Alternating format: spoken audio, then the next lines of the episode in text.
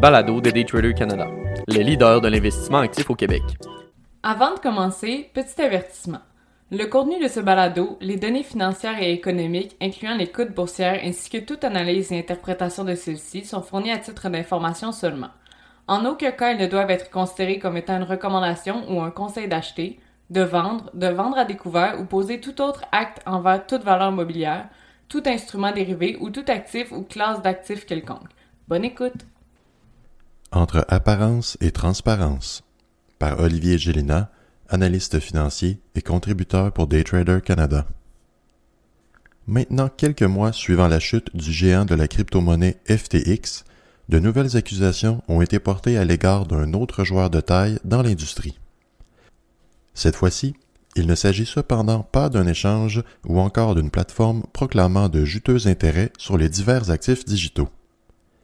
Les nouvelles accusations sont en réalité de vieilles accusations encore aujourd'hui non résolues. Comme quoi, le manque de transparence dans les crypto-monnaies demeure un enjeu de taille avant l'adoption généralisée de ces actifs.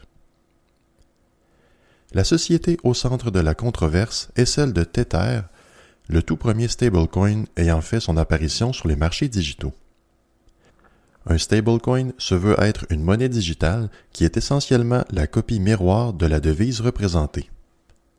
Les stablecoins les plus populaires sont ceux représentant le dollar américain, soit 1 dollar Tether ou USDT est égal à 1 dollar américain en théorie. Il en existe pour le dollar canadien, le yen, la livre sterling et bien d'autres. Tether est la troisième monnaie d'importance derrière le Bitcoin et l'Ethereum, avec une capitalisation d'un peu plus de 71,3 milliards en date de ce lundi. Tether a rapidement fait sourciller les adeptes de la crypto-monnaie dans ses premiers jours, puisque l'équipe derrière la monnaie clame que chaque USDT généré, ou minté dans le jargon, est soutenu derrière par un montant équivalent de dollars américains en argent ou en équivalent. Sur papier, tout semble en règle.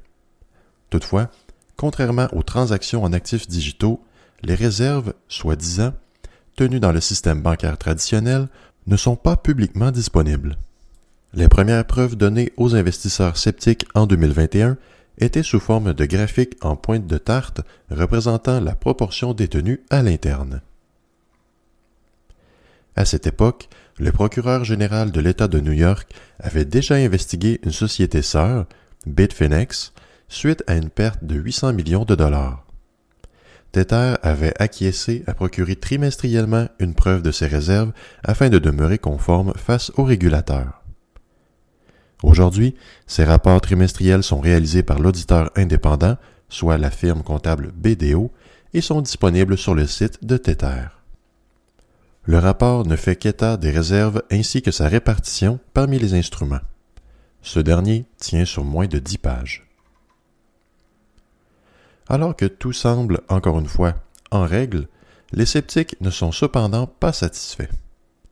La semaine dernière, le Wall Street Journal publiait un article sur certains documents et pratiques de Tether démontrant des lacunes importantes dans les activités quotidiennes.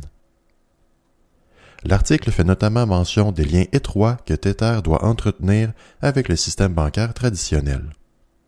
L'analyse de ces liens démontrant des signes alarmants de blanchiment d'argent, de fausses transactions et même de faux documents.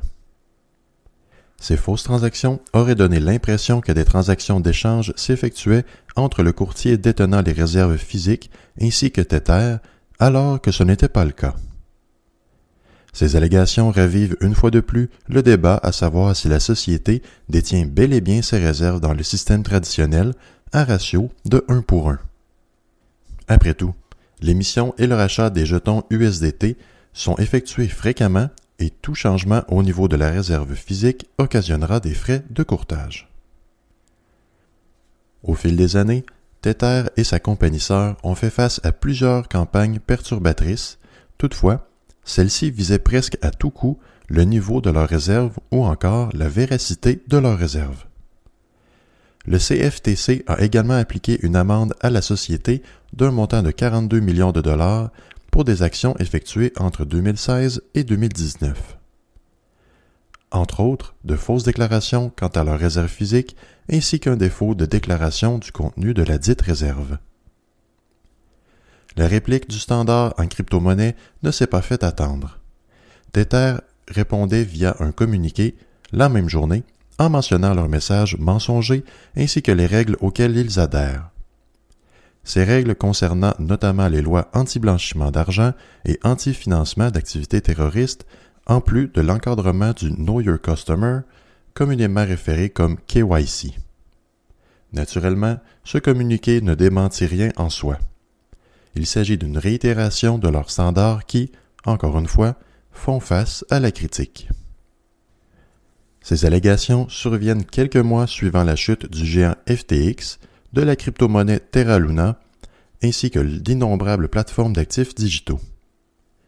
Quoiqu'il ne soit pas rare de voir ce genre de stratégie entre compétiteurs, les stablecoins ont grandi qu'à être un artère vital pour les actifs digitaux, puisque de nombreuses transactions intermédiaires sont, à un moment ou à un autre, converties en dollars digital.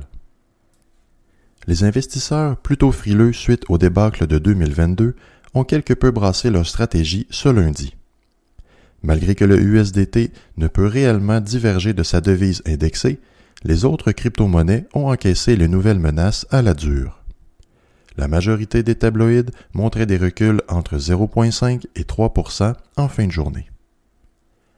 Ce vent de panique est d'autant plus alimenté par le spectre toujours présent, de près ou de loin, des instances réglementaires américaines comme la SEC.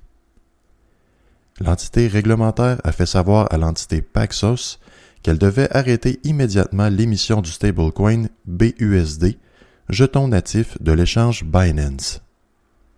Les motifs de la SEC prônent le fait que le jeton soit un titre non enregistré, alors que Binance et Paxos affirment que ce n'est pas le cas puisque le titre est soutenu par de l'argent physique au ratio de 1 pour 1.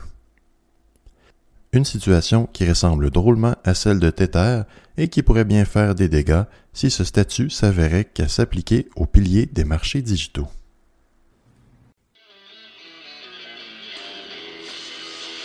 C'était le balado de Daytrader Canada. Pour plus d'informations sur nos programmes de formation et d'accompagnement, veuillez visiter daytradercanada.com.